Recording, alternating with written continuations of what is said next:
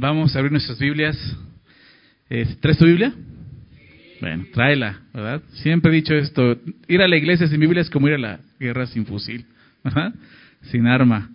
Entonces necesitamos la palabra de Dios para qué? Pues porque aquí está la guerra, realmente la batalla entre obedecer a Dios o no, ¿verdad? Escuchar su palabra y meditar, y anotar, apuntar, subrayar lo que sea necesario para para que quede grabada en nuestro corazón y podamos ser obedientes a ella. Entonces siempre trae tu Biblia, ¿ok?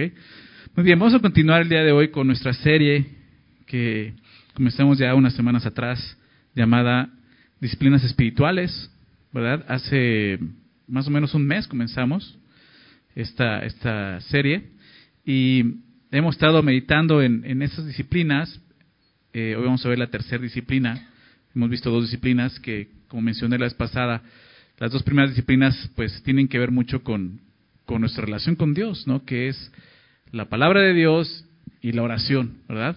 Dos cosas esenciales para tener una buena relación, una buena comunicación con Dios. A través de su palabra le escuchamos, atendemos lo que Él nos dice y a través de la oración Él nos oye y tenemos una comunión, una comunicación real con Dios, ¿no? Y algo vital para poder experimentar pues lo que es la vida eterna, ¿no? Y realmente estas prácticas de, disciplinas espirituales, estos medios de gracia, como ya mencionamos, porque esos medios de gracia son los medios que Dios ha provisto en su gracia para que nos podamos estar más con Él, para que podamos conocerlo más, para que podamos adorarle mejor, para que podamos servirle mejor, etcétera, etcétera, pues tienen ese fin, ¿no? Que podamos acercarnos a Dios con toda la confianza, ¿no? Y Timoteo, eh, Pablo le dice a Timoteo, en, en su primera carta, no, no vayan para allá, pero le dice en dos ocasiones, echa mano de la vida eterna ¿verdad? Echa mano de la vida eterna. ¿Qué quiere decir eso? ¿Qué quiere decir echa mano de la vida eterna? Bueno, Jesús define la vida eterna de una manera muy interesante y es la definición bíblica y sobre todo la definición en palabras de Jesús. Juan 17.3, recuerda este versículo. Juan 17.3, Jesús dice esto, y esta es la vida eterna, que te conozcan a ti, al único Dios verdadero y a Jesucristo, a quien has enviado. Entonces, ¿qué definición? Jesús nos enseña algo muy claro ahí, algo que muchos no entienden. La vida eterna consiste en una cosa, en conocer a Dios, ¿verdad? En conocer a Dios. Y la palabra conocer es la palabra ginosco en griego, que significa hablar de un conocimiento por experiencia. O sea, no, solamente, ah, sí, sí lo conozco, no. O sea, tengo una relación, lo experimento, sé cómo es, sé quién es. O sea, eso es, eso es la palabra ginosco, por una experiencia. Y eso es lo que Dios quiere ¿verdad? Echa mano de la vida eterna es vive la vida que Dios te ha dado, de poder acercarte a Él y poder conocerle y experimentarle aquí. El error está en que muchos piensan que la vida eterna comienza cuando llegamos al cielo, ¿verdad? Cuando partimos de este mundo. No, la vida eterna comienza no cuando mueres, sino cuando naces de nuevo. ¿Estás de acuerdo? Es la vida en el espíritu. El nuevo nacimiento, Juan 3, es necesario que nazcas de nuevo. Y ahí comienza una vida nueva en el espíritu. Y ahora puedes relacionarte con Dios de esa manera tan estrecha a través de Jesús y su obra. Y ahí conocemos todos esos medios que Dios ha provisto en su gracia para que podamos tener esa vida eterna. Y podamos disfrutar de esa vida eterna, no cuando lleguemos allá, sino desde ahora. Muchos cristianos no entienden eso. Aún por el contexto, la tradición que tenemos católica que realmente nos enseña eso, la vida eterna es cuando estemos allá. No, no viven la vida eterna buscando a Dios, conociendo a Dios, porque piensan que hasta que llega allá, pero no, estos medios de gracia, por eso ni siquiera viven en estos medios de gracia, son provisos para que tú puedas echar mano de la vida eterna. Tener una verdadera comunión con Dios y conocerle, al Dios vivo y verdadero. ¿No te parece increíble eso? Y es, todo esto que estamos estudiando y todas las cosas que vamos a ver tienen ese fin y ese propósito, que tú y yo podamos tener una comunión verdadera con el Señor aquí en la tierra. ¿Verdad? Entonces, hoy vamos a ver algo tan importante, después de ver estas dos cosas importantes que es en la que se basa nuestra relación con Dios, que es la palabra y la oración, vamos a ver lo que sigue, que también es sumamente importante, que es la adoración. ¿okay?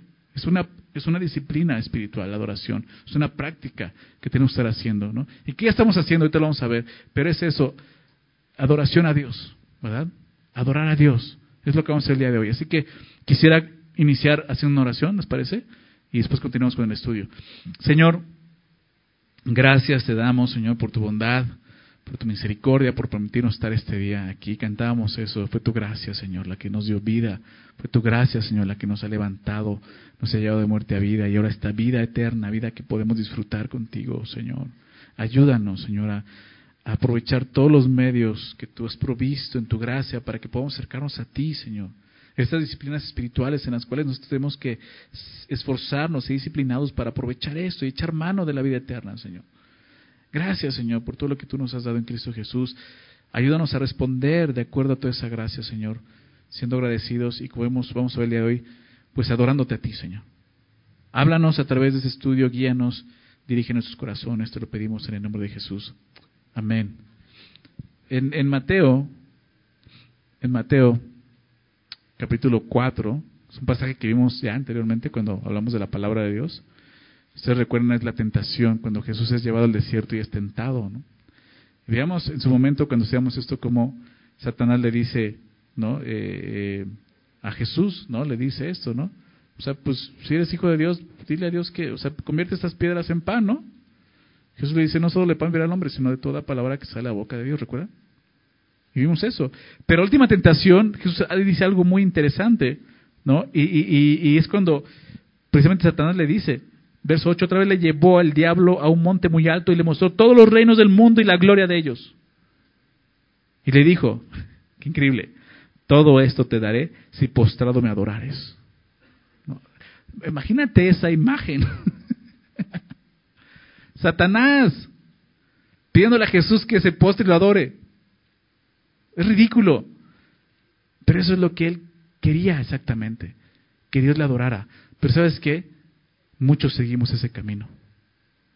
Queremos que Dios nos adore a nosotros. ¿Qué responde Jesús?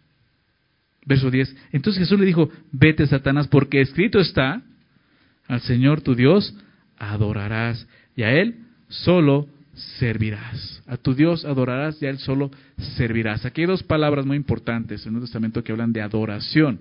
La primera es esa palabra que aparece como al Señor tu Dios adorarás. Ahorita vamos a hablar de ella, es proscuneo. Y la otra palabra, a Él solo servirás, también habla de adoración, de servicio, pero adoración, porque habla de la liturgia, de viene la palabra liturgia, la que somos nosotros que habla más bien del culto, el culto de una rendición de servicio a Dios y un culto, una adoración a Dios a través del servicio. Eso lo vamos a ver más adelante. Después viene este, este versículo, verso 11, al diablo entonces le dejó y aquí vienen y aquí vinieron ángeles y le servía. Aquí esta palabra servir es diaconeo, una palabra de, diácono, ¿no? que es el servidor. Entonces usa esas tres palabras, ¿no? Proscuneo es la palabra de liturgia y, y diácono, diaconeo.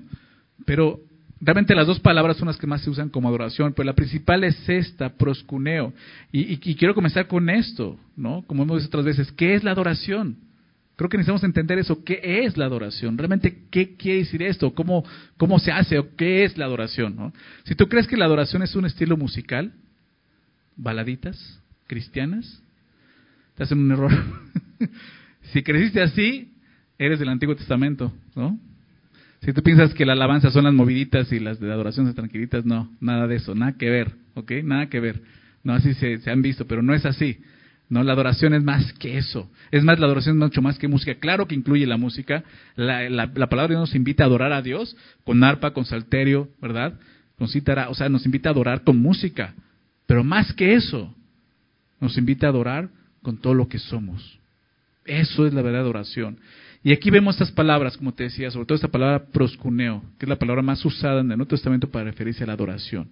Y déjame darte el significado de esta palabra. Realmente son dos palabras griegas, es, una unión de dos palabras. Y pros, viene la palabra pro, que es hacia adelante, ¿no? nuestra palabra que usamos de pro, cuando hablamos de pro es algo que es va adelante. Y cuneo, que se llega a traducir como, como beso, pero esa palabra cuneo, la raíz de esa palabra es cuón, cuón que significa perro. Y eso, ¿y eso qué tiene que ver? Bueno, en el griego tiene la idea de un perro lamiendo la mano de su amo. Eso es proscuneo, esa actitud. ¿Cuántos de aquí tienen perros? Son lindos los perros, ¿verdad? Un perrito, ¿sabes qué es así? Llegas a tu casa y no te lo quitas encima y mueve la cola y está contento y te quiere lamer todo, etcétera. Así es un perro agradecido porque ya llegaste. Eso es lo que es proscuneo, una actitud de agradecimiento, ¿verdad? ¿Alguien tiene gatos? También son bonitos, ¿verdad? Pero ¿cómo son los gatos? Llegas y hasta se enojan porque llegaste, ¿no? Siempre hablo de la, doctrina del perro y del gato, ¿no? ¿Cómo somos? ¿Como perros o como gatos, no? Porque el gato, ¿no? Dice, ok, tú me cuidas, tú me das de comer, ¿no? Tú me das casa, ¿no? Pues yo soy Dios, ¿no? Tienes que adorarme a mí. Y el perro es al revés, ¿no? Tú me cuidas, tú me das de comer, me limpias, etcétera. Pues tú eres Dios, ¿no? Entonces, ¿con quién te identificas? ¿No? Con los dos dicen, no, perro, el gato, ¿no? Dice, a veces uno, a veces otro. La palabra no habla de eso, ¿no? De, de, de tener esa actitud de reverencia y sobre todo de admiración. De ahí viene la adoración. Cuando admiras algo, lo empiezas a adorar.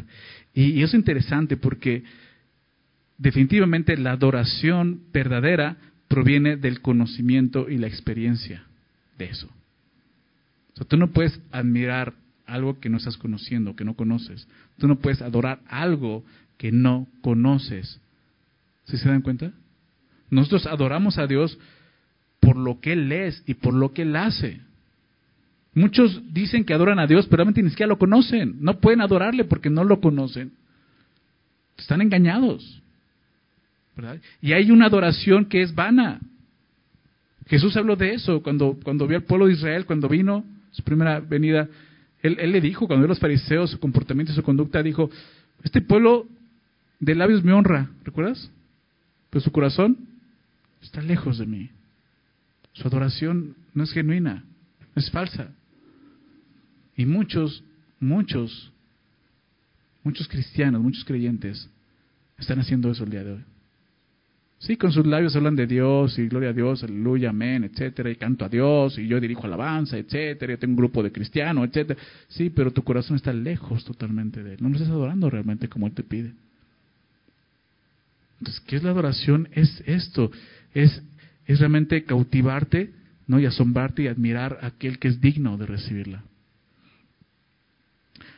Dice, de esta forma lo dice Juan, el apóstol Juan, 1 de Juan 4.19, 1 de Juan 4.19 dice, nosotros le amamos a Él porque Él nos amó primero. ¿Te das cuenta? Es una respuesta a su amor. Si tú no conoces el amor de Dios, no vas a poder admirarle, no vas a poder amarle. La adoración es realmente nuestra respuesta al saber quién es Dios y lo que Él hace por nosotros. Eso es la adoración. Ahí comienza, ahí se origina la adoración. Nadie puede adorar a Dios si no conoce a Dios. Ahorita lo vamos a recordar. Pero quiero empezar con estas dos cosas. ¿Quién es Dios? ¿Quién es Él? Le adoramos por, por lo que Él es. ¿quién es Él? Podemos hablar mucho acerca de quién es Dios. ¿Estás de acuerdo? La Biblia nos revela quién es Dios. Quiero solamente que pienses en esto. Voy a decir algunas cosas acerca de lo que la Biblia dice acerca de quién es Dios. Y piensa qué significa cada una de esas cosas. La Biblia dice que, para empezar, Él es Dios y no hay otro Dios. ¿Estás de acuerdo? Eso dice la palabra de Dios. No hay más Dios, no hay otro Dios más que este, Dios vivo y verdadero. Él es Dios de dioses y Señor de señores, dice Deuteronomio. Señor de señores. Él es manso y humilde, palabras de Jesús, ¿verdad? Manso y humilde de corazón. Él es el consolador. La Biblia dice que Él es el consolador, ¿verdad? Dios de toda consolación. ¿Has experimentado el consuelo de Dios? Él es el Dios de toda consolación. Dice la Biblia que Él es bueno, que es clemente, que es paciente, que es misericordioso. Dice la Biblia que Él es amor, que Él es luz. Dice la palabra de Dios que Él es, Isaías dice que Él es el admirable consejero. ¿Ha recibido el consejo de Dios en algún momento? ¿Su palabra? Él es el admirable consejero. Dios fuerte, Padre eterno, príncipe de paz. Él es digno de suprema alabanza. Él es sabio, proveedor, ayudador, sanador, el eterno, el principio y el fin.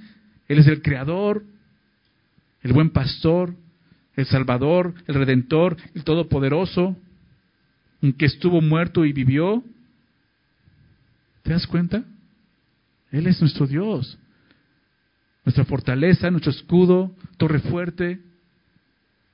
Es digno del temor, Él es justo, es santo, es soberano, es omnipresente, es omnipotente, es omnisciente, fuego consumidor, es Dios vivo, es celoso, es el juez, es el mismo ayer, hoy y por los siglos.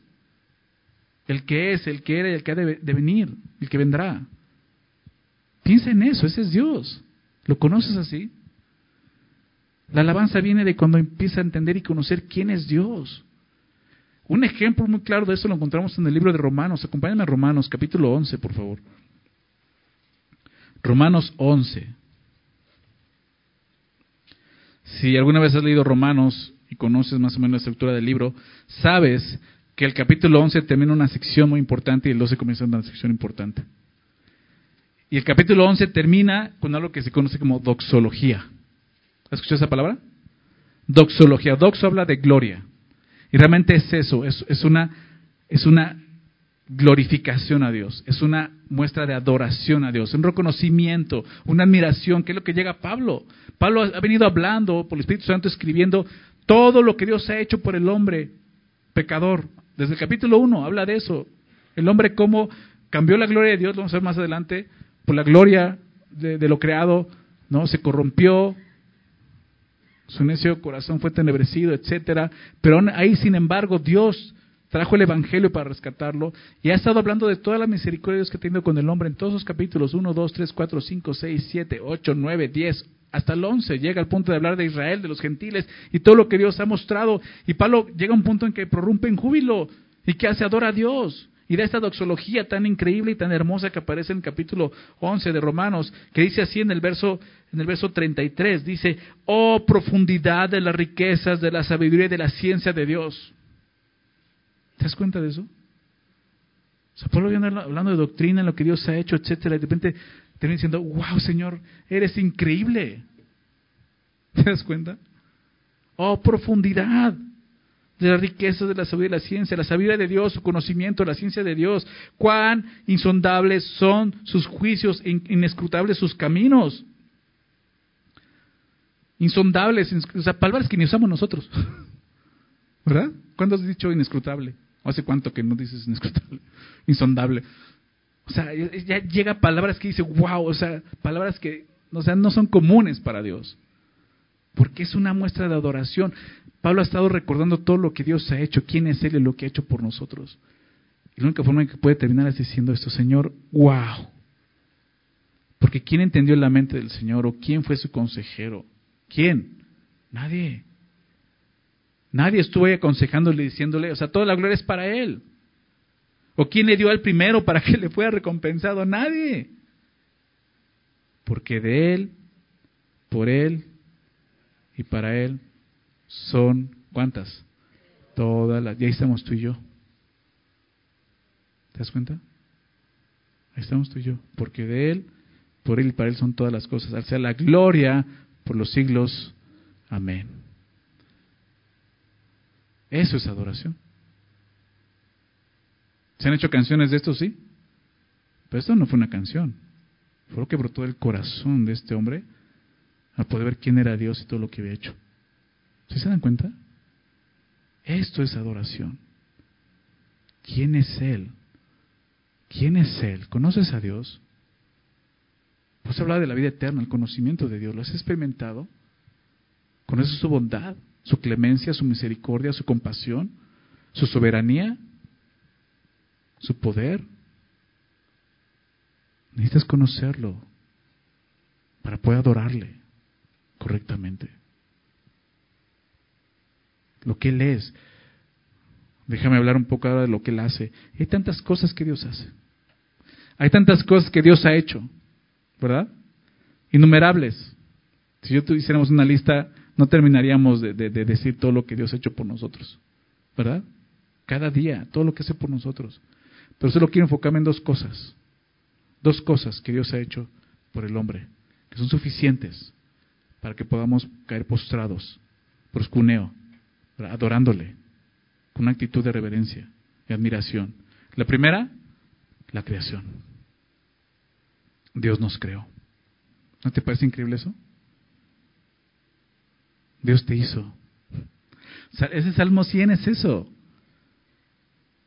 ¿Verdad? Venid ante su presencia con regocijo, con acción de gracias. Alabadle. Bendecir su nombre. Reconoce que Él te hizo. ¿verdad? No te tú a ti mismo. Reconócelo, somos ovejas de su prado. Y por eso merece toda nuestra alabanza y adoración. Ven y adórale, porque Él te hizo. Él es el creador. Increíble, el mundo quiere destruir eso. El mundo dice, Dios no existe, Dios no nos hizo, venimos de una explosión, venimos de un accidente, etcétera. o sea, qué absurdo estar pensando eso. No es otra cosa más que más que quiere sacar a Dios de la ecuación y robarle la adoración que él merece, porque ese es el punto. Todo lo que estamos viendo en el mundo se reduce a esto, es una batalla por la adoración, es una guerra por la adoración a Dios. Pero realmente podemos darle simplemente porque Él es el creador, Él nos hizo. Ahora quiero preguntarte algo. ¿Dios necesita algo? No. Dios no necesita absolutamente nada. Él iba muy bien sin nosotros, ¿eh? Créemelo. Muy bien. Solo en el universo sin ningún problema, dolor de cabeza, él iba muy bien. No necesitaba de nadie, ni ángeles. Porque de repente hay unas doctrinas que por ahí salen en los púlpitos donde dicen que Dios te necesita. Dios, no, no, Dios no tiene necesidad de nada. No pienses de esa forma. Ese no es el Dios de la Biblia. A lo mejor es tu Dios o el Dios que están vendiendo. Pero no, el Dios de la Biblia no necesita nada, ni a nadie. Y eso es más glorioso que cosa que nos haya creado. Dios creó cosas que no necesita. Dices, wow. ¿Te das cuenta? Dios nos hizo. Y puedes ver todo lo hermoso que Él ha creado. ¿Verdad? Todo un mundo hermoso, el universo, los planetas, las estrellas, el sol, la luna este, este mundo que ya está tan, tan, tan corrupto y está tan destruido por nosotros, pero aún, Dios nos regala imágenes hermosas, un atardecer, ¿verdad? Un amanecer. ¿Has visto el sol? En la tarde, ¿cómo se ve aquí? Los tonos que toma, rosa, rojos, dices, wow, qué increíble, ¿no? El apocalipsis, no, no es cierto. Pero es una belleza y dices, wow. O sea, Dios está diciendo, aquí estoy. Dios nos creó. Y espero que eso realmente produzca en ti admiración. Digas, wow, Señor, gracias. Porque es lo que Él hizo. Pero ¿sabes qué? No se quedó ahí. Eso es lo que pasó. Nos corrompimos. El pecado vino a destruir nuestra comunión con Dios en el Edén, ¿verdad? Y ahí empezó todo el mal y la destrucción de este mundo y del corazón del hombre. ¿Y Dios qué hace? Lo segundo, nos redime nos salva. Son las dos cosas. Número uno, nos crea, y no solo eso, nos salva. ¿No te parece que Él es digno de, adoración por esto? Este, él te salvó, me salvó. Él envió a su Hijo a morir por nosotros en la cruz, para darnos vida eterna si creemos en Él. Eso es, es digno. Piensa en eso. Dios pagó por algo, por algo que ya era suyo. Quiero que me acompañes ahora a Apocalipsis, por favor. Apocalipsis capítulo 4.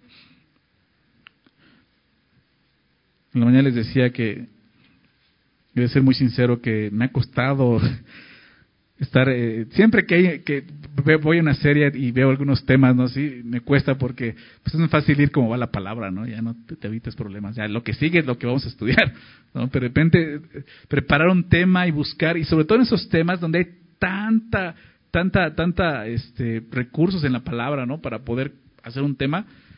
Lo, lo, decía con la oración, o sea, hay tantas cosas que le va a hacer que la oración, ¿no?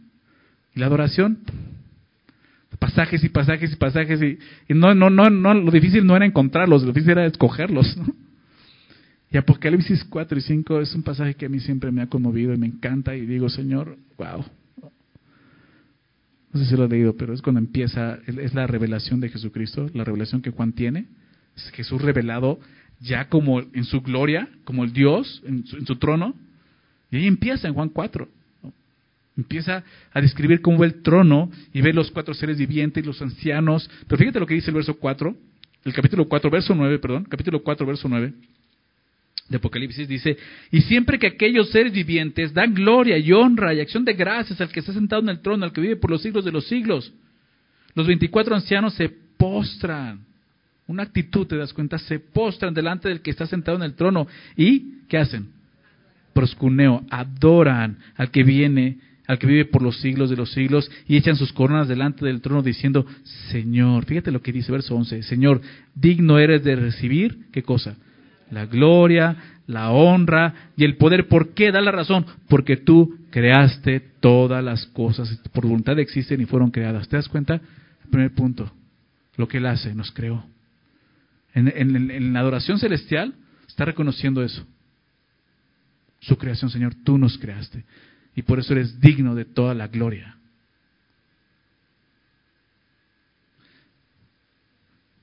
¿Tú crees que vas a estar un día ahí? Yo sí. Yo sí. No lo dudo. Sé que voy a estar y lo anhelo. Y leo esto y digo, Señor, mi corazón vibra a estar ahí. O sea, yo quiero estar ahí. Pero estoy aquí. Y aquí puedo hacer lo mismo. Aquí puedo adorarle. ¿Te das cuenta? Simplemente por reconocer, tú me creaste. Y tú me sustentas. Y eres digno de toda la gloria. Verso capítulo 5, Vamos a leerlo. Y viene en mano derecha, en la mano derecha del que estaba sentado en el trono, un libro escrito por dentro y por fuera, sellado con siete sellos. Y vi un ángel fuerte que pregonaba a gran voz, ¿quién es digno de abrir el libro y desatar sus sellos? ¿Quién es digno? Y ninguno, ni en el cielo, ni en la tierra, ni debajo de la tierra podría abrir el libro, podía abrir el libro, ni aún mirarlo. Y lloraba yo mucho porque no se había hallado a ningún digno de abrir el libro, ni de leerlo, ni de mirarlo. Y digo, wow, o sea, Juan está ahí diciendo, nadie, o sea, hasta llora y dice, ¿qué pasa? O sea, y uno de los ancianos me dijo, no llores, he aquí que el león de la tribu de Judá, la raíz de David, ¿quién es? Jesús, ha vencido para abrir el libro y desatar sus siete sellos. Entonces verso 6 dice, y miré y vi que en medio del trono, el león de la tribu de Judá está hablando, ¿verdad? Pero ve lo que ve, Pide en medio del trono de los cuatro seres vivientes y en medio de los ancianos estaba en pie un cordero como inmolado. Que tenía siete cuernos, siete ojos, los cuales son los siete espíritus de Dios enviados por toda la tierra. ¿Por qué ve a un cordero inmolado? Porque está viendo la redención y la salvación. Y así está Jesús, es el, es el león de la tribu de Judá. Pero Jesús se presenta como un cordero inmolado. Imagino que Él está con sus heridas. Y Juan vuelve a ver a Jesús. Él lo vio en la cruz, ¿recuerdas? Y ahora lo ve ahí, en toda su gloria y majestad. Dice, y vino y tomó el libro de la mano derecha del que estaba sentado en el trono, y cuando hubo tomado el libro, los cuatro seres vivientes y los veinticuatro ancianos se postraron delante de quién? Del Cordero. Aquí vemos esa adoración del Cordero. Todos tenían arpas y copas, arpas, había música, ¿te das cuenta? Claro, o sea, la adoración implica la música, claro, tiene que ver, pero no solo es eso.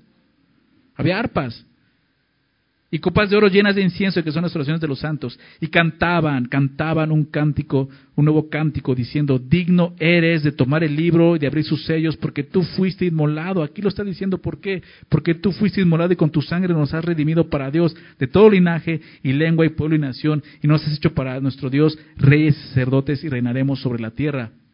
Están reconociendo la redención. Adorando al Cordero, ¿por qué? Porque nos salvó, porque nos redimió. Pues son dos cosas que con eso tienes. Dios te creó, Dios te salvó. la adoración en el trono se trata de eso solamente.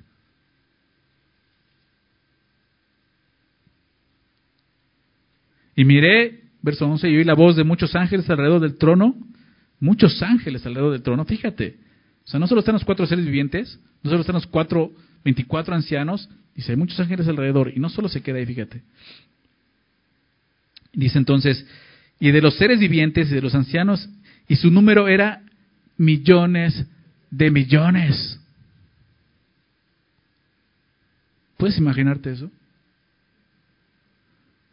¿Alguna vez has estado en un concierto masivo? No importa de quién.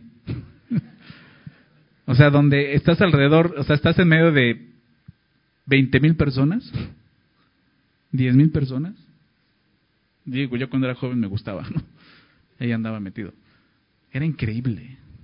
Es increíble escuchar la, euforia de una multitud. Estoy hablando de 20 mil personas, no sé cuánta gente cabrá en el Foro Sol, en, en, el Zócalo, ¿no? 100 mil, ¿no? No sé. Aquí hay millones de millones, imagínate eso. Claro, aquí adorando al único que es digno.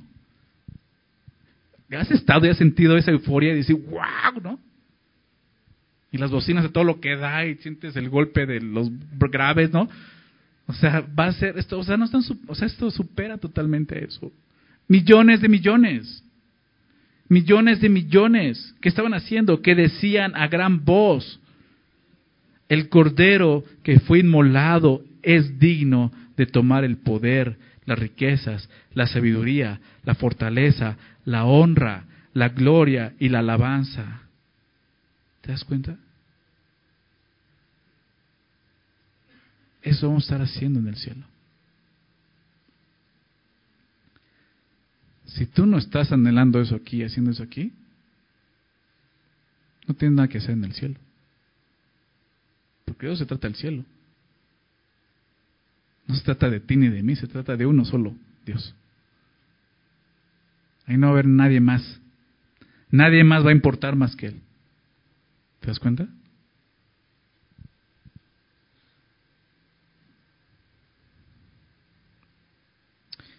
Entonces, dice el verso 13, y todo lo creado que está en el cielo, fíjate, todo lo creado sobre la tierra, en el cielo, la tierra, debajo de la tierra y en el mar y todas las cosas que en ellos hay, oí decir al que está sentado en el trono y al cordero, sea la alabanza, la honra, la gloria y el poder por los siglos de los siglos. Los cuatro seres vivientes decían amén y los veinticuatro ancianos se postraron sobre sus rostros y adoraron al que vive por los siglos de los siglos. ¿No te encanta eso?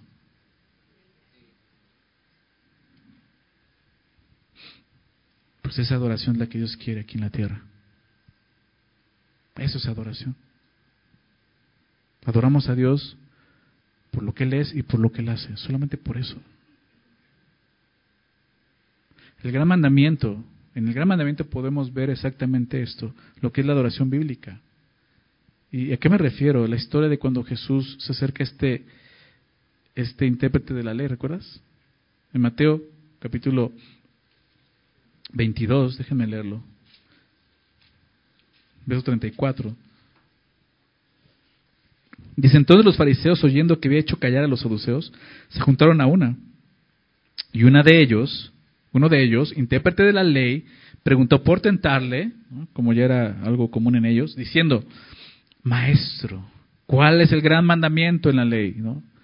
Me encanta porque Jesús toma eso y, muestra algo que nos enseña y, vemos en adoración.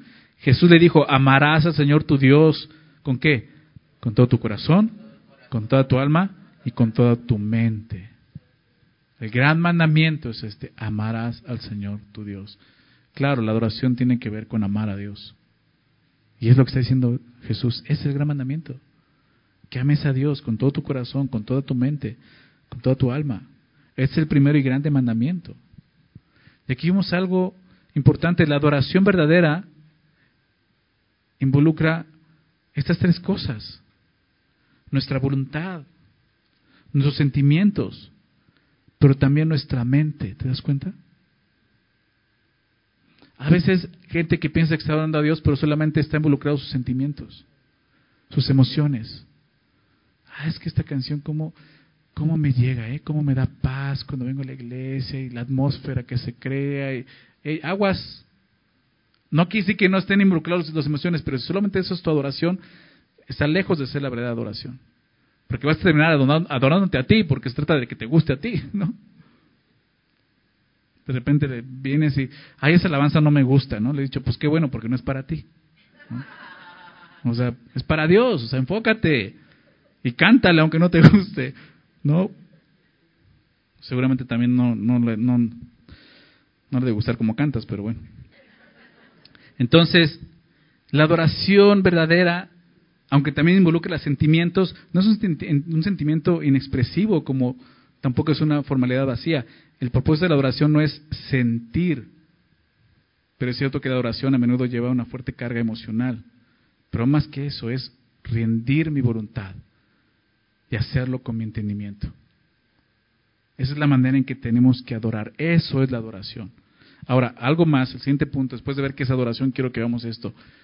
Una verdad que quizás no muchos entendemos y sabemos, es esta. Todos somos adoradores. ¿Ok? Número dos, todos somos adoradores. Y esa es la realidad. Todos adoramos algo, aún creyentes y no creyentes. Todos adoramos algo porque siempre hay algo que está en el mayor lugar de, nuestra, de nuestro aprecio, precisamente. O sea, somos adoradores por naturaleza. Velo de esta manera. Quiero que me acompañes ahora a Romanos, capítulo 1, por favor.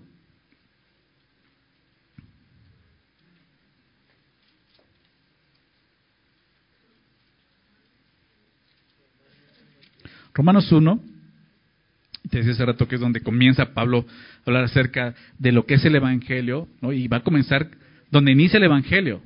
¿En dónde? En la perversión del hombre. Porque necesitamos salvación de qué? Pues de tu pecado, de tu miseria. ¿verdad? Si no predicas eso, el hombre va, o sea, el evangelio va a estar enfocado en el hombre. Pues Dios me viene a salvar porque, pues como el gato, ¿no? me salva porque pues, me va a perder, ¿no? Pobre de él. No, vine a salvarme porque yo estaba perdido, ¿ok? Es el evangelio y comienza con eso, ¿no? Comienza hablando de la situación miserable del hombre sin Cristo. Y dice, ponle desde el verso, verso 20, dice, porque las cosas invisibles de Él, hablando de Dios, las cosas que no podemos ver de Él, ¿qué cosas? Su eterno poder, su deidad, se hacen claramente visibles desde cuándo? Desde la creación del mundo. Solo hacer todo eso, o sea, no quieres darle gloria a Dios como creador, ¿por qué? No, yo creo que venimos del Big Bang, ¿no? Venimos de una explosión, un accidente que hizo en el universo. ¿Y quién creó el universo? No sé, pero de ahí salió. O sea, tan, en serio, tan absurdo. Mentiras que el hombre se ha creído con un único fin y propósito de qué? De sacar a Dios de su vida. No quiero adorarte. No te voy a adorar. Ese es el mal del hombre. De aquí lo está diciendo. Su eterno poder y hacen claramente visibles por medio de la creación, siendo entendidas por medio de las cosas hechas, de modo que no tienen, ¿qué cosa? Al final no van a llegar a decir, ay señores, que a mí la primera me enseñaron eso. A mí me enseñaron que venimos del, del mono y que vamos... O sea, no. O sea, Dios te va a decir, ¿nunca te viste en un espejo? O sea, ¿nunca viste el mundo que cree? O sea, los cielos cuentan la gloria de Dios. ¿Nunca viste el amanecer? ¿Las estrellas? ¿Los eclipses? No vengas con que es que a mí me enseñaron en la escuela eso. O sea, no hay excusa, no va a haber excusa. Cree en Jesús, cree en Dios, Dios existe, Dios te hizo. Y es digno de adorarle. Realmente esa es la batalla. El engaño y la mentira buscan eso, engañarte. Y ahorita lo vamos a ver, fíjate lo que dice. Pues habiendo conocido a Dios, ¿de qué forma? A través de la creación misma, porque te relacionas con un mundo creado, no le glorificaron como a Dios. No le dieron gloria. No le adoraron.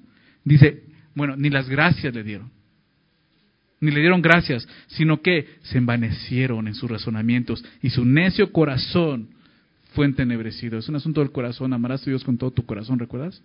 Y que dices, no quiero amarlo. Y Dios no te obliga. ¿Te deja ahí? ¿Quieres eso? ¿Vivir en el engaño? Vívelo. Profesando ser sabios, se hicieron necios y cambiaron. Aquí está Dice un pastor que es el intercambio. Dice, cambiaron la gloria del Dios incorruptible en semejanza de imagen de hombre corruptible, de aves, de cuadrúpedos y de terribles. El gran fracaso del hombre fue este. Cambiar la gloria de Dios al Creador por la creación. Y sabes algo, nosotros también estamos expuestos a hacer lo mismo, aún como hijos de Dios y conociéndole. Por eso necesitamos practicar esta disciplina. No dejar de adorarle adorarle todo el tiempo, reconocer quién es y lo que ha hecho por mí. ¿Por qué? Porque en un momento puedes cambiar eso. Eres un adorador innato, recuérdalo. Estás adorando algo el día de hoy. La pregunta es, ¿qué estás adorando? Dice el texto, verso 24, por lo cual también Dios los entregó a la inmundicia en las concupiscencias, de sus corazones, de modo que deshonraron entre sus propios cuerpos. Es el resultado. Pero dice el verso 25, ya que hicieron, ya que cambiaron la verdad de Dios por la mentira, el engaño. Los hombres que dicen Dios no existe, están diciendo yo me quedo con la mentira y el engaño, no me importa. Pero un día van a ver la verdad. ¿Verdad? Así va a ser. Cambiaron la verdad de Dios por la mentira, honrando y dando culto, adoración a las criaturas antes que al Creador, el cual es bendito por los siglos. Amén. ¿Te das cuenta? O sea, el hombre no fue que ya voy a dejar de adorar a Dios, pero ahora dice no. Están adorando algo. Cambiaron esa adoración simplemente. Dejaron de adorar a aquel que es digno por las cosas corruptibles, las cosas que él mismo creó. Y si lo ves de esa manera dices, qué absurdo. ¿No crees? Qué absurdo.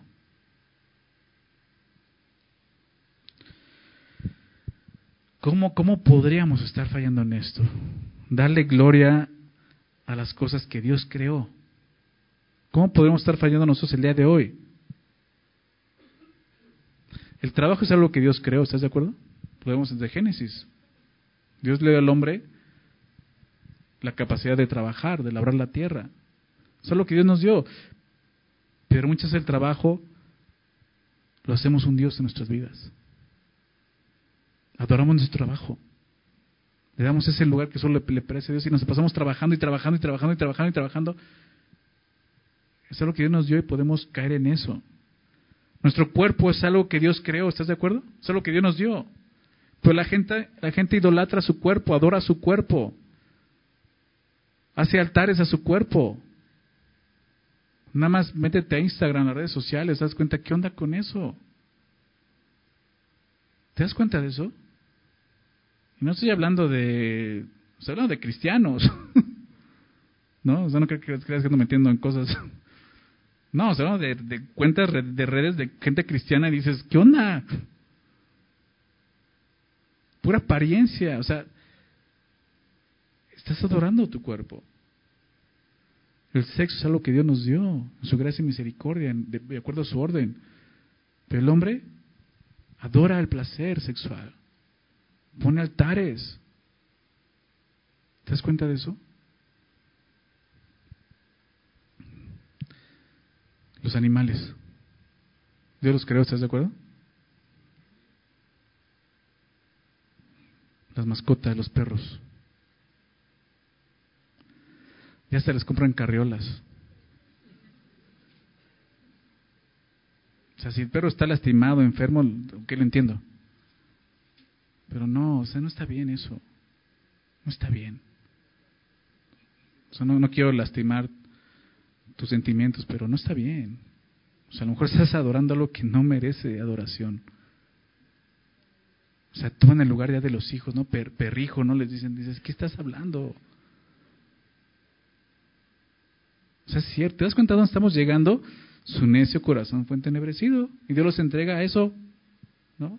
Adoras a la creación. Ahora te van a traer esos reptiles ahí, como dicen, ¿no? cocodrilos ahí, ¿no?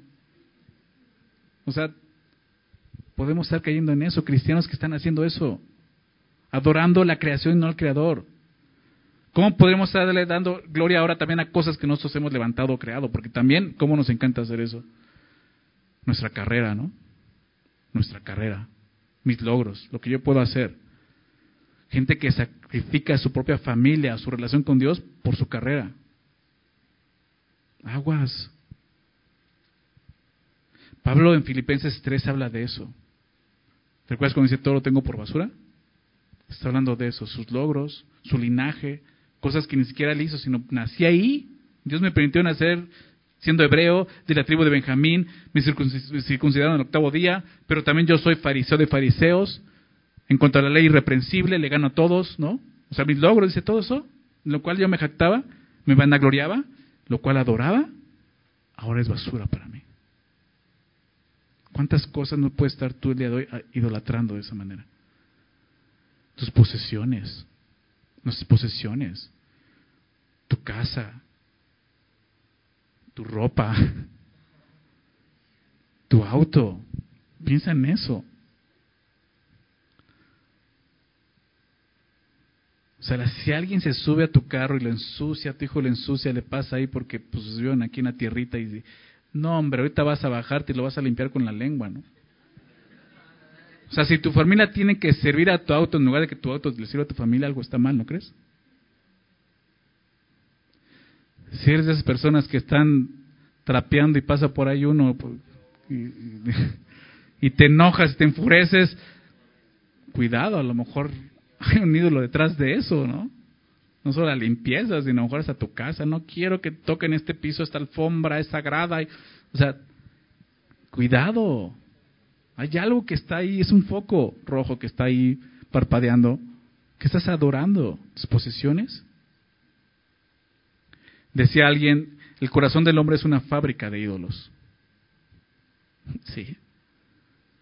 Porque al dejar de adorar a aquel que es digno, vas a terminar adorando cualquier cosa que se ponga enfrente. Es la realidad. Esa es la realidad de muchos de nosotros. Si tú no estás adorando a Dios, estás adorando otra cosa y eso es idolatría. ¿Cómo puedo saber si estoy adorando alguna, otra cosa y no Dios? ¿Cómo puedo saber más bien qué estoy adorando? ¿Qué estoy adorando? Algo muy sencillo. Sigue el rastro de tu tiempo, de tus fuerzas, sigue el rastro de tus sueños, de tus recursos, de tus pensamientos, de tus sentimientos, tus anhelos, tus hábitos. Sigue ese rastro y vas a encontrar un trono. Todas estas cosas van a parar en algún lugar, ya sea una persona, una cosa, una relación, cualquier cosa que encuentres al final de ese rastro, ese es tu Dios. No es tan difícil examinarnos y decir, ok, a ver, ¿en qué, estoy gastando mi tiempo, mi dinero, mis recursos? O sea, ¿qué tanto estoy pensando? No es tan difícil. Es importante eso. La adoración es algo muy importante para nosotros porque ya lo vimos. Eso vamos a estar haciendo por toda la eternidad.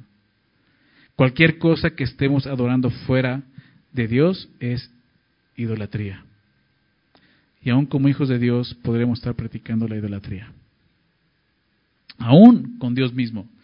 Déjame citar aquí a, a Warren Wiersbe, este pastor y comentarista, que falleció hace algunos años ya. Él decía acerca de la adoración, más bien acerca de la idolatría. Él dice esto, cuando reducimos a Dios a un medio para obtener cosas, estamos idolatrando a Dios, no adorándolo. Ese es el corazón de la idolatría. Si tú buscas a Dios solamente por lo que Él puede darte, eso es idolatría lo que está diciendo aquí. Claro, Dios quiere bendecirnos, Dios quiere darte cosas, sí, pero no lo busques por eso, búscalo por quién es Él y lo que Él ha hecho por ti. ¿Sí me explico? Que eso sí, aún con Dios podemos estar cayendo en eso. Las cosas creadas deben de ser un medio para adorar a Dios, no el objeto de nuestra adoración. Entonces, ya vimos que es adoración, ya vimos que todos somos, o sea, todos estamos adorando algo y tenemos que examinar qué estoy adorando el día de hoy. Quiero que veamos dos ejemplos acerca de, lo que es la adoración, tanto en el Antiguo Testamento como en el Nuevo Testamento. Y en el Antiguo Testamento te voy a pedir que me acompañes a Génesis, capítulo 22. Ahí en Génesis, con Abraham, ¿se acuerdan de Abraham? El padre de la fe. Fue un hombre que vivió por fe, pero esa fe lo llevó a adorar a Dios. Porque sin fe es imposible agradar a Dios. Y aquí vemos un ejemplo muy claro de adoración en ese capítulo, que si tú lo conoces, es un capítulo muy fuerte. Es una prueba, se ve como siempre como la gran prueba de fe de Abraham. Pero en ella vemos adoración. Y lo primero que vamos a ver, déjame leerlo, verso 1 y 2, dice esto, aconteció después de estas cosas que probó Dios a Abraham, probó Dios a Abraham, porque Dios quiere probar nuestra fe, porque a través de eso Dios nos está mostrando, hey, que estás adorando. Y probó a Dios a Abraham y le dijo a Abraham, Y respondió, heme aquí.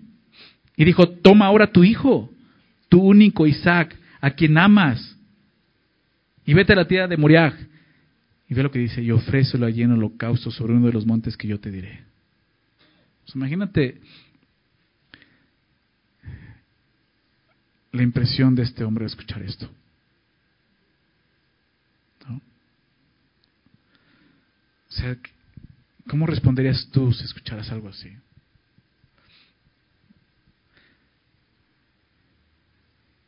Quiero que hagamos algo muy claro en este pasaje. En el punto de la adoración es esto.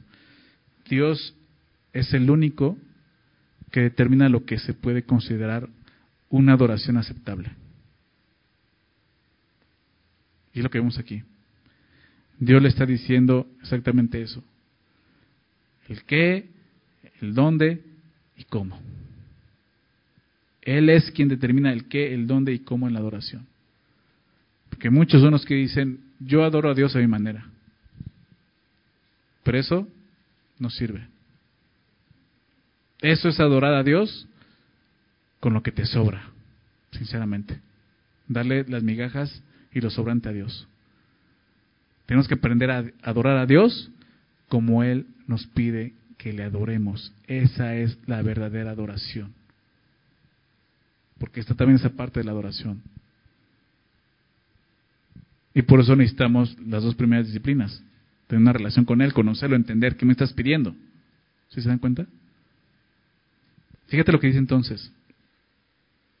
Toma a tu hijo, tu único, Isaac. ¿Qué, qué, le está pidiendo? Diciendo, esto es lo que quiero. O sea, ¿el qué es este? Dame a tu hijo. Y esto es, es irracional. Para Abraham es irracional. O sea, me estás pidiendo Isaac, Isaac. O sea, tengo a Ismael. Si quieres voy y lo busco. Porque en Isaac es la promesa, Señor. Isaac ya no tiene familia, no tiene descendencia, ¿cómo lo vas a matar y la promesa ya la vas a cortar? ¿Se me explicó? O sea, es irracional, me estás pidiendo lo que me prometiste. ¿Recuerdas de dónde viene esa promesa? 25 años atrás. Bueno, aquí ha pasado más años, pero tardó 25 años en recibir esa promesa Abraham. Hasta que llegó el momento en que él era anciano, ya viejo, su esposa se ríe cuando escucha esto. ¿Cómo crees que vamos a tener un hijo? Pero el poder de Dios es manifestado y tienen un hijo. Y sin duda, Abraham amaba a Isaac. Y Dios lo dice, a quien amas, toma tu hijo, tu único. No era su único hijo, ¿verdad? Estaba Ismael. Ahorita vamos a ver qué significa eso. Pero le está diciendo eso. Tu hijo a quien amas. Para empezar, esto es algo que Dios le había dado a Abraham, ¿te das cuenta? Por lo tanto, no podemos darle a Dios nada que no hayamos recibido primero de Él. Importante entender eso. Realmente la adoración es algo que estamos regresando. Y tenemos que entender muy bien eso. Hace algún tiempo escuché eso y se los compartí hace muchos años.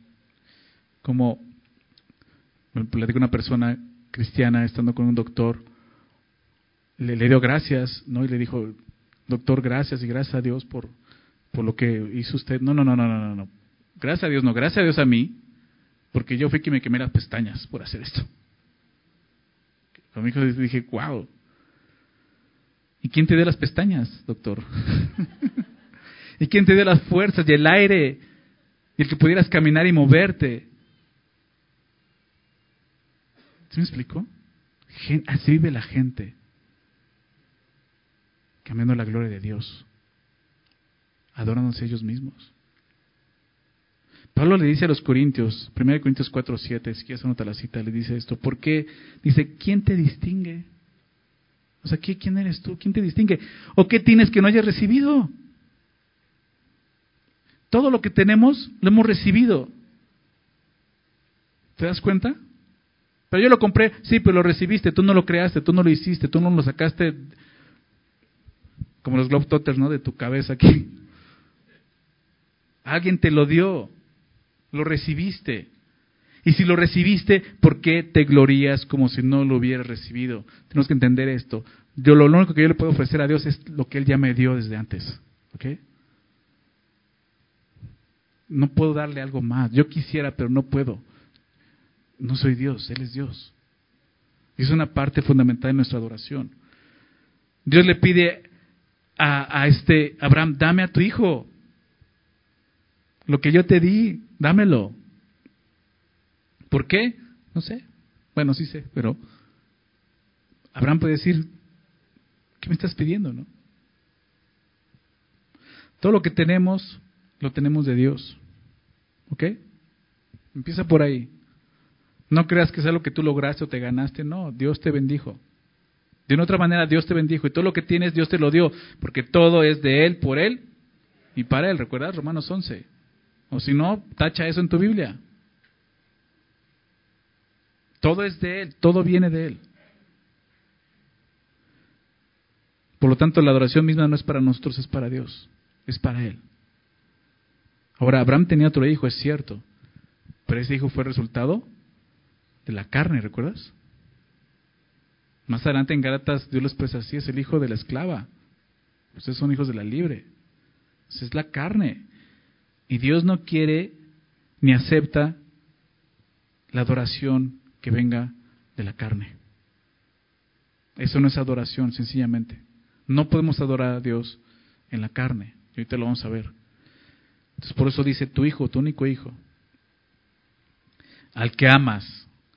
Por cierto, esta es la primera vez en la Biblia que aparece la palabra amor, al que amas. Después de 21 capítulos aparece la palabra amor. ¿Y en qué, en qué momento aparece esta palabra? ¿Y en qué momento se menciona? En la relación del amor de un padre por su hijo, su único hijo. El amor de Abraham por Isaac. Pero ¿sabes qué va a mostrar aquí? A través de la adoración, a través de esta prueba, adoración, va a mostrar esto, que el amor de Abraham por Dios era mayor que el amor por su hijo Isaac. Piensa en eso. Qué difícil, ¿no? un hijo. Si eres padre, sabes qué es eso. Y la verdad es que muchas veces somos, como decía un pastor, yo soy hijólatra. Soy hijólatra, o sea, adoro a mis hijos. Sinceramente lo decía, ¿no? Pues, ¿cómo no? Pero aquí vemos un padre que está dispuesto, te amo más a ti, Señor. Tú sabes todo lo que eso significó para mí. Tú sabes cuánto lo amo, cuánto lo esperé, cuánto oré, Señor. Cuánto batallé en mi fe esperando este momento, tenerlo en mis brazos, tener comunión con Él. Pero no importa, Señor, te amo más a ti. Eso es lo que está pasando aquí. Y eso es adoración.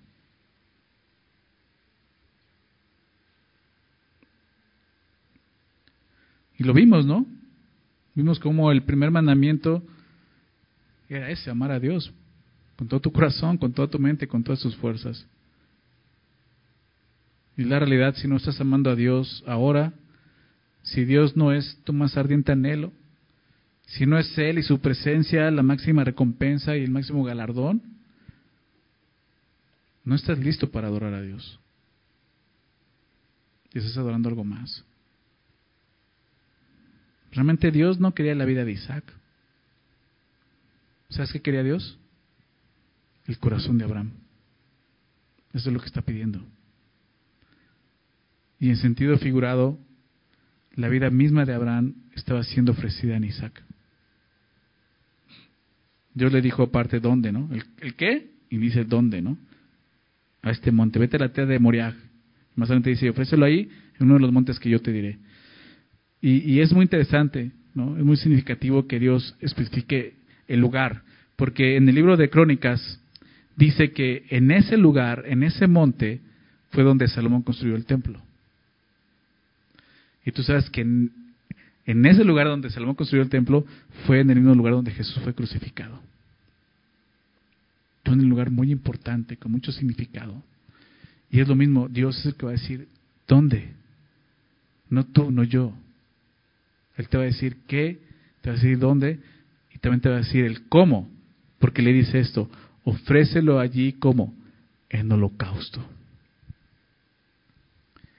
¿Sí recuerdan lo que es un holocausto?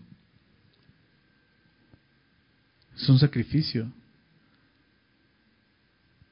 que es consumido por el fuego totalmente. No queda nada, cenizas. Pero lo que le dice es el cómo, en el cómo le dice,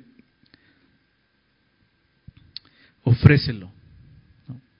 Dios no le dijo, ahí lo voy a tomar, yo lo voy a tomar. Le dice, ofrécelo. Ofrécelo. ¿Por qué? Porque nuestra adoración requiere el ejercicio de nuestra voluntad. Porque Dios pudo haberle dicho, ¿sabes qué, Abraham? Me voy a llevar a Isaac.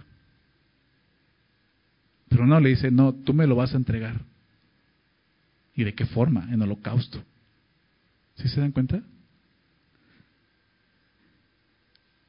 Tiene que haber algo que ofrecer, tiene que haber un sacrificio, algo que rendir a Dios en la adoración. El holocausto, te decía, sacrificio que arde totalmente en el altar de Dios. Y la orden de que fuera un holocausto implicaba algo muy fuerte. Que Abraham no tuviera ni siquiera la oportunidad de honrar la memoria de su hijo en un sepulcro.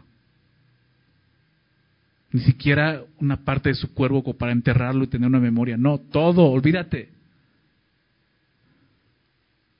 ¿Qué es lo que Dios está pidiendo el día de hoy? Que entregues de esa forma.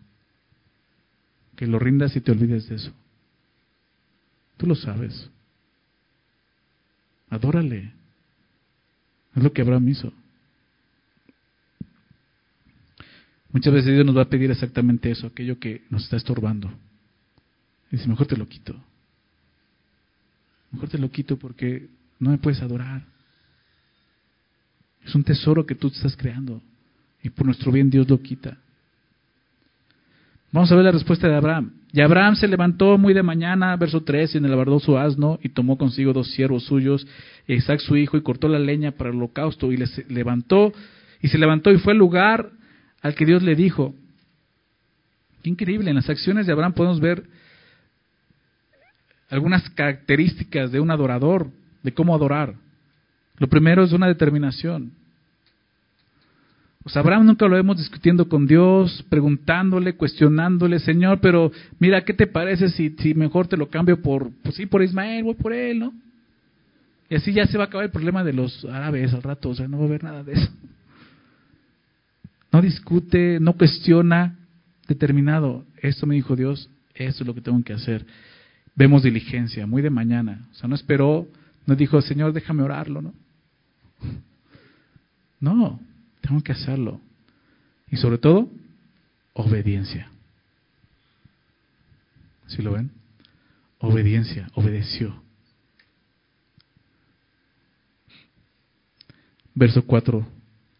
Dice, el tercer día, han pasado tres días, alzó Abraham sus ojos y vio el lugar de lejos. Fíjate lo que estaba pasando en el corazón de este hombre. Entonces dijo Abraham a sus siervos, esperad aquí con el asno, y yo y el muchacho eh, iremos hasta allí y adoraremos y volveremos a vosotros. Qué increíbles palabras de este hombre. Él sabe de, qué se trata. ¿Vamos a ir a qué? adorar. Y volveremos.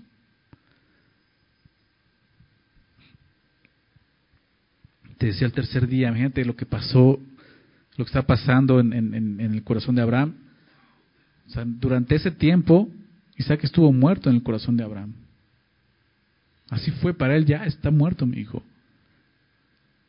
Pero le dice algo a los siervos, iremos allí y adoraremos y volveremos, subraya eso, y volveremos, no dice volveré, ¿verdad?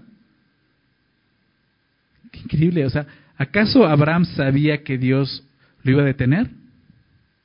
No. O sea, en la escritura no lo vemos y no creo que él le haya dicho, no te preocupes, lo voy a detener nada más para que quede ahí escrito. No. O sea, no sabía eso. ¿Había siquiera un caso de resurrección antes de esto en la Biblia? Tampoco. No. Abraham estaba mostrando fe en Dios. Porque es lo que vimos en Hebreos, ¿te acuerdas? por la fe. Él creía en eso, que Dios era poderoso para resucitarle de donde los muertos. Porque fue la promesa que Dios le dio. Y eso lo llevó a hacer lo que Dios le pidió y no dudar de eso. Su confianza no estaba en las promesas, sino estaba en Dios. Él sabía quién estaba adorando. Él sabía que iba a regresar con su hijo y que lo que iban a hacer era adorar a Dios, obedeciendo a Dios. Y tú y yo sabemos cómo termina la historia. Sí, Dios lo detiene. le dice, ahora sé que me temes. ¿Verdad? Ahora sé que tu corazón de labios me honra, pero no está lejos. Esa es la adoración. Por último, quiero que me acompañes a Juan capítulo 4. No, no podemos dejar atrás este capítulo, donde Jesús define ahora lo que es la verdadera adoración. ¿Ok? Jesús con la mujer samaritana, ¿recuerdan? Juan 4. Y así como Jesús, veamos el ejemplo en, en los demás estudios, como Jesús fue, es nuestro mayor ejemplo de, una persona que honraba la palabra de Dios, que eh, practicaba la oración. También lo vemos aquí, adorando a Dios. Lo cité en Mateo, ¿verdad? Cuando es tentado. Pero así vemos a Jesús, dándole un valor importante a la adoración y explicando lo que es ahora la verdadera adoración. Juan 4, verso 20. ¿Recuerdas que este encuentro con Jesús con la mujer samaritana? Y las, los samaritanos eran, eran eh, eh, rivales, enemigos de, de, los judíos. ¿Por qué? Porque los judíos los despreciaban. ¿Por qué? Porque eran, era una mezcla de linaje judío con, con gentiles. Y por lo tanto no eran dignos.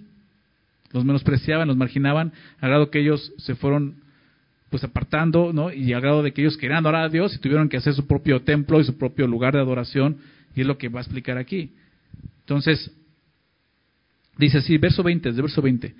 Después de que Jesús confronta a esta mujer, esta mujer empieza a hablarle acerca de adoración. Y dice verso 20, nuestros padres adoraron en este monte. Y ustedes, refiriéndose a los judíos, decís que en Jerusalén es el lugar donde se debe de adorar. Jesús le dijo, mujer, créeme, que la hora viene cuando ni en este monte ni en Jerusalén adoraréis al Padre. Dios dice, ¿dónde? ¿Te acuerdas? Y Jesús dice, ya no va a ser dónde, ya no va a ser un lugar físico. ¿Ok? La hora viene cuando eso va a cambiar. Ustedes, verso 22, adoran lo que no saben. ¿Te acuerdas que te decía eso? No puedes adorar algo que no conoces. Jesús dice aquí, ustedes adoran lo que no saben.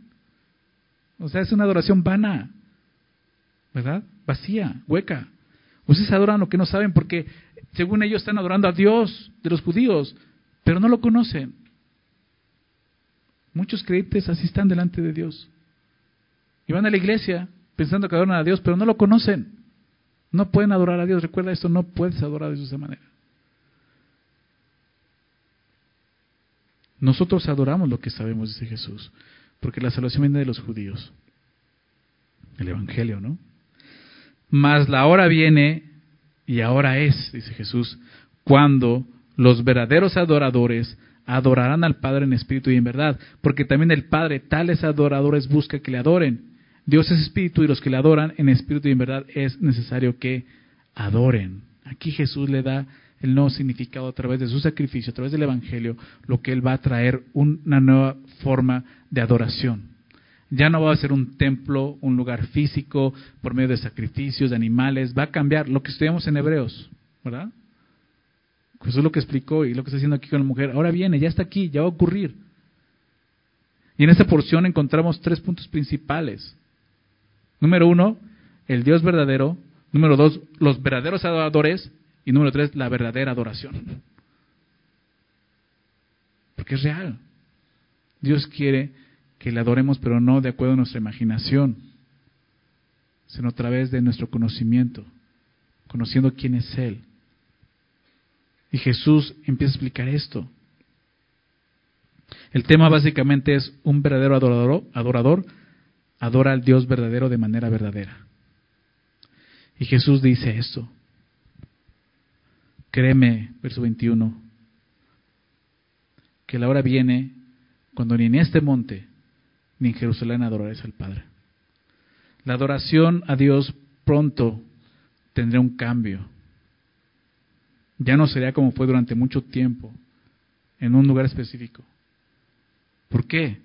Porque Jesús iba a morir e iba a resucitar para que los creyentes ahora seamos el templo de Dios. El templo del Espíritu Santo donde Dios mora, ¿te das cuenta? Por lo tanto Jesús dice, ya no es así, ya no es un lugar físico. Piensa lo que eso significa. Tu vida y mi vida se trata de adoración, porque somos un templo. ¿Sí lo ves? vamos a adorar a Dios. No solamente los domingos, cuando hay estudio, no, todos los días. Porque Jesús lo que está enseñando es eso, eso va a cambiar, mujer. Va a ser en ti esa adoración. Verso 22, Jesús pues le dice, ustedes adoran lo que no saben, nosotros adoramos lo que sabemos. Que la salvación viene de los judíos. Y aquí vemos cómo Jesús enseñó esto, no puedes adorar lo que no conoces, como te decía. Algo que no conoces. El conocimiento de esta mujer era incorrecto. Ella no estaba adorando al Dios verdadero, aunque ella pensaba y creía que lo estaba haciendo. ¿Cuántos de nosotros Dios nos sacó de una adoración falsa, verdad? Pensando que adorábamos a Dios. Y gracias a su misericordia nos trajo a la verdad y pudimos encontrarnos con el Dios verdadero. Y, y ahora es importante y necesario, como vamos a leer, que lo adoremos, pero correctamente. Mas la hora viene y ahora es cuando los verdaderos adoradores adorarán al Padre en espíritu y en verdad, porque también el Padre tales adoradores busca que le adoren. La adoración a Dios ahora es espiritual, lo que dice Jesús. En espíritu y en verdad, es espiritual. ¿Por qué? Porque todos los creyentes ahora tenemos el Espíritu Santo, el Espíritu de Dios en nosotros. Y cada vez que obedezcamos la voz del Espíritu, estamos adorando a Dios en su Espíritu, en el Espíritu. Por eso dices en el Espíritu. Debemos ser guiados por el Espíritu, no por la carne. No podemos adorar a Dios en la carne. ¿Recuerdas lo que el Padre le dijo a Abraham? Dios le dijo a Abraham, tu único hijo. El otro hijo no lo reconozco, es una obra de la carne, eso no sirve para adorarme. Es en espíritu. Y por eso, algo importante que he dicho, estas disciplinas son, ¿recuerdas? Espirituales solo las pueden practicar aquellos que son espirituales, aquellos que han nacido de nuevo en el espíritu. Una persona que no ha nacido de nuevo puede intentar practicarlas, pero no va a encontrar el resultado que está buscando. Sí puede leer la palabra de Dios, puede intentar orar, puede buscar adorar a Dios con alabanzas, ¿no? Y poner cualquier canción, etcétera, venir aquí, ¿no? Y hacer lo que sea. Pero eso no hay un fruto porque es en la carne, no es en el espíritu, ¿se dan cuenta? es necesario nacer de nuevo. Es lo que Jesús le está diciendo a esta mujer, lo que le dijo a Nicodemo, en capítulo 3, en capítulo anterior. Si, lees Juan, vas a ver que tiene sentido, no es cronológico. Juan está dando mensaje. Tienes que nacer de nuevo para poder adorar correctamente a Dios. Capítulo 4. Una adoración verdadera. Se requiere de un nuevo nacimiento. En, en 1 Corintios, no es para allá, 1 Corintios 12, verso 3, 1 Corintios 12, 3, el apóstol Pablo dice esto, por tanto os hago saber que nadie que hable por el Espíritu de Dios, o sea, que tiene el Espíritu de Dios, llama anatema a Jesús. Nadie, en el Espíritu nadie puede decirle a, Jesús que es, que es anatema, que es maldito, como los, judíos le decían a Jesús, eres hijo de Belcebú. Y nadie puede llamar a Jesús Señor, sino por el Espíritu Santo. Y ahí está. Es el Espíritu Santo que nos lleva a glorificar a Cristo, nos lleva a adorar a Dios realmente. Es en el Espíritu, no podemos adorar. Si queremos eh, buscar esa adoración de la que vemos en el cielo, aquí en la tierra, necesitamos hacerlo en el Espíritu. Porque es el reino de los cielos, justicia, gozo y paz en el Espíritu. ¿Se dan cuenta? Por eso Jesús está diciendo es necesario que adoren en el Espíritu. Y la adoración es verdadera porque ahora tenemos la revelación de Dios en Jesucristo. Yo soy el camino, la verdad y la vida, nadie viene al Padre si no es por mí. La verdad de Dios está en, al alcance de todos nosotros, pero necesitamos nacer de nuevo. Y cada vez que tú y yo ya obedecemos, primeramente el Evangelio, creyendo en Él, pero obedecemos todo lo que Dios nos dice en su palabra, estamos adorando a Dios en verdad. Por lo tanto, nadie puede adorar a Dios en la carne y en el engaño. ¿Recuerdas lo que hablaba en Romanos 1?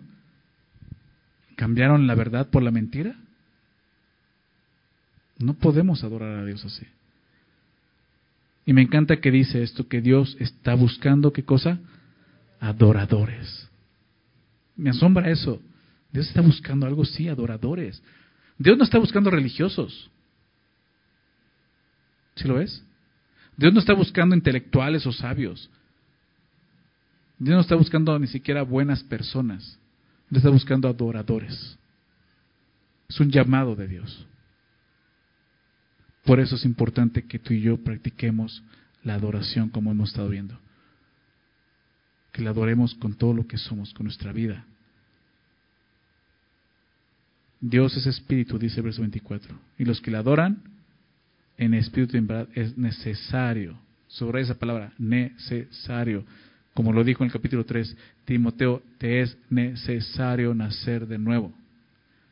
Es necesario que adoren en espíritu y en verdad. La, adoración a Dios ahora no tiene que ver con un lugar o una religión. La base de la verdadera adoración es en espíritu y en verdad. Y eso es lo que Dios quiere que la adoremos de esa manera.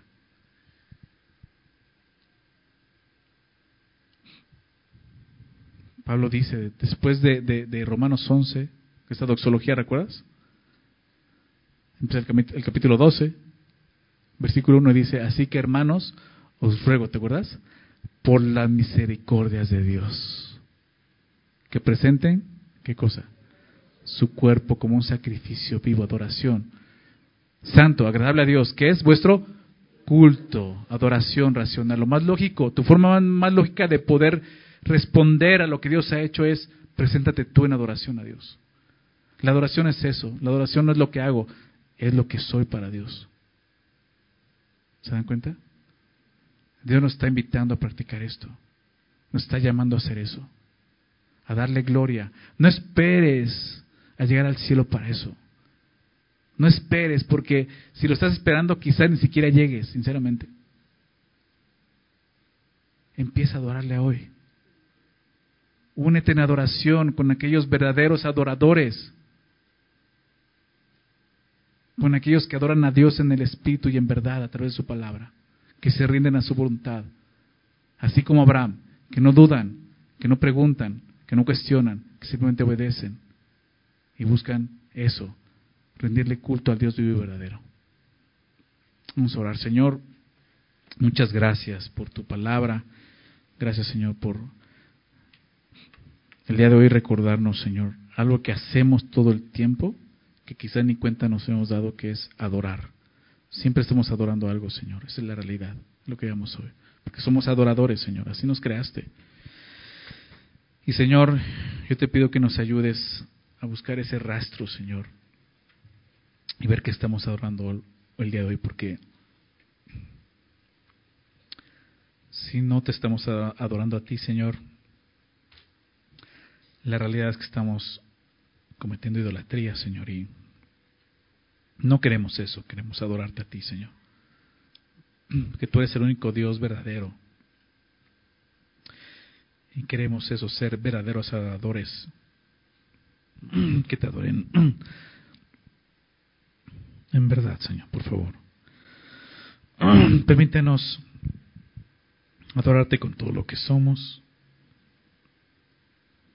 con nuestro cuerpo nuestra mente, nuestro corazón, Señor. Ayúdanos a hacerlo. Como tu palabra nos enseña. Necesitamos eso, Señor. No queremos seguir viviendo engañados, Señor, por la mentira de Satanás, adorando a la creación, Señor, adorándonos a nosotros mismos, Padre. No queremos seguir viviendo en el engaño. Aquí estamos, Señor, aprendiendo acerca más de ti y queremos eso, que tú nos ayudes a, a contemplarte y poder caer postrados admirando tu grandeza, Señor, tu majestad, Padre. Ayúdanos a vivir así cada día de nuestras vidas aquí en la tierra, porque así vamos a vivir allá en la eternidad. Gracias, Señor. Ayúdanos, Señor, a esto y, sabemos que es tu Espíritu Santo con nosotros, Señor. Llévanos a esa adoración. Ayúdanos a experimentarte, Señor.